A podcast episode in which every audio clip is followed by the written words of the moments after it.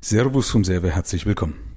Ich habe Folgendes beobachtet, dass einige Unternehmer gerne in irgendwelche wundersamen Anlagen springen, also auf gut Deutsch so den neuesten Scheiß immer kaufen und sagen, hey, das ist jetzt richtig gut, das wird richtig gehypt.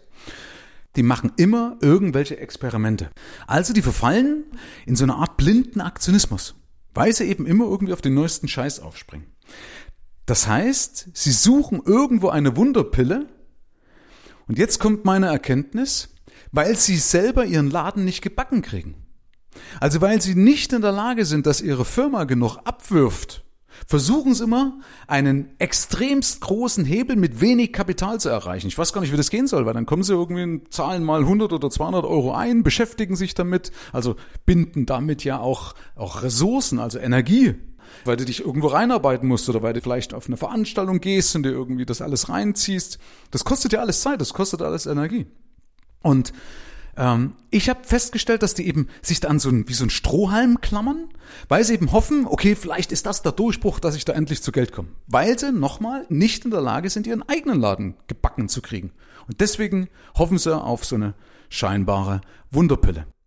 Weil meine Überzeugung ist, bevor ich auf sowas hoffe, und aus dem Depot vielleicht eine Deponie wird, ja, weil eben der neueste Scheiß doch nicht das Beste ist, ja, weil es keine Einbahnstraße ist. Ist es doch besser, wenn ich mich auf mein Business konzentriere, weil bevor ich irgendwo, äh, sag mal so, lala mein Geschäft hintümpeln lasse und habe gerade mal 100 oder 200 Euro monatlich übrig, ist es doch viel besser, diese Energie, die ich für diesen ganzen, ich sag's nochmal, neuesten Scheiß aufbringe, lieber in mein Geschäft zu investieren, um das Geschäft zu hebeln ja, weil dort kenne ich mich ja aus, also dass ich meine, meine, meine Energien bündel auf mein Geschäft und dass ich irgendwann in der Lage bin, statt 100 Euro monatlich 1000 Euro anzulegen. Jetzt kannst du überlegen, wo der Effekt größer ist. Ja, und dann brauchst du auch gar nicht so eine Experimente, sondern kannst du normale bewährte Anlagen, für mich sind bewährte Anlagen beispielsweise Produktivkapital wie Aktien oder Aktienfonds, okay? Und dann brauchst du gar nicht immer diese neuesten Geschichten. Wenn ich überlege, in 25 Jahren, ich bin jetzt 25 Jahre tätig, aber April diesen Jahres waren es 25 Jahre, bin ich im Finanzmarkt. Weißt du, wie viele Götter ich habe sterben sehen? Leute, Makler, keine Ahnung wer, der zu mir kam und sagt, Michael, das ist jetzt so ein richtig geiler, super duper Turbo für dein Depot oder für deinen Geldbeutel. Ganz ehrlich, selbst wenn ich jetzt Geld reinstecken würde, weiß ich noch nicht mal, ob es mir was bringt, weil es muss sich ja eben erst bewähren. Manche Anlagen hat es nach zehn Jahren erst zerrissen. Ja? Schau mal jetzt zum Beispiel P2P-Kredite. So, jetzt fliegen die durch Corona um die Ohren, weil die Kredite nicht mehr bedient werden. Also immer dann, wenn so eine massive Krise kommt, ist eben dieser neueste Scheiß wie P2P-Kredite halt doch nicht so das Beste. Und was aber Evergreens sind, wenn man mal von diesen immer grünen, also immer funktionierenden Geldanlagen sprechen würde, dann sind es eigentlich Aktien. Weil Aktien sind einfach lang gelaufen. Und ich habe beispielsweise einen, einen Kunden, der hat stupide einen Aktienfonds gekauft, noch nicht mal den besten. Stupide durch alle Krisen hinweg hat einen Aktienfonds gekauft. Dem habe ich damals erzählt, pass auf, das ist eine gute Geschichte und er hat einfach auf meine Empfehlung gehört. Und hat dann aber nie mehr was gemacht, sondern einfach nur Monat für Monat stupide gekauft. Der hatte über 10,6 Prozent gemacht. Mit einem langweiligen, das war glaube ich sogar ein deutscher oder europäischer, ich glaube ein deutscher Aktienfonds.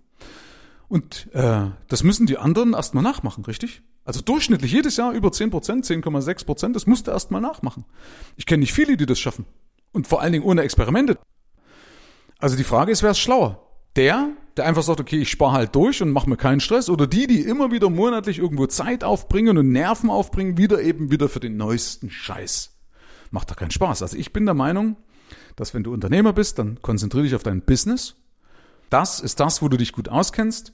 Und das ist das, wo du auch deine Energien bündeln solltest, weil du dort einen ganz, ganz anderen Hebel hinbekommst, als über irgendeine Geldanlage, die du vielleicht gar nicht durchleuchten kannst. Weil du musst ja die Geldanlage verstehen. Und immer dann, wenn irgendwas eben suspekt ist, ich will ein konkretes Beispiel bringen, da ging es um einen Bot, um einen Trading-Bot. Das Ding mag nicht schlecht sein, aber da steckt irgendeine, irgendwann eine Software dahinter, also irgendeine Intelligenz, eine künstliche Intelligenz, die aber im Vorfeld ja programmiert worden ist oder selbstständig lernt.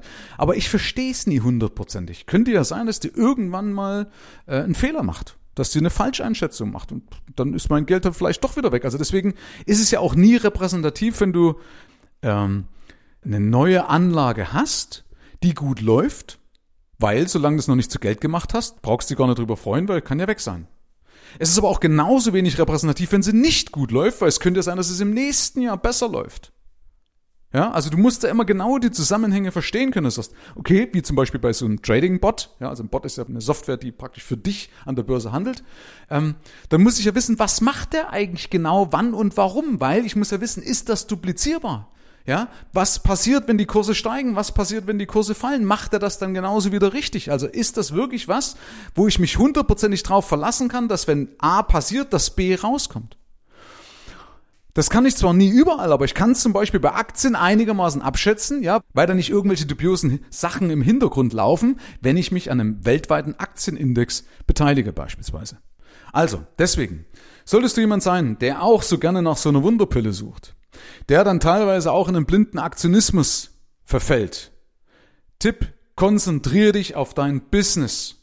Mach das, was du kannst, was deine Passion ist, dort wo du als Unternehmer zu Hause bist und sorg dafür, dass mehr Geld übrig bleibt, weil dann hast du auch mehr Möglichkeiten und einen viel größeren Hebel mit normalen Standardanlagen ohne Experimente auch wundervoll und sicherer zu Geld zu kommen. Und dann brauchst du nicht diesen ganzen neuesten oder heißen Scheiß, denn glaube mir, ich habe viele Götter sterben sehen. Herzlichen Dank fürs Rein und Hinhören. Ab hier liegt's an dir. Bis zur nächsten Folge.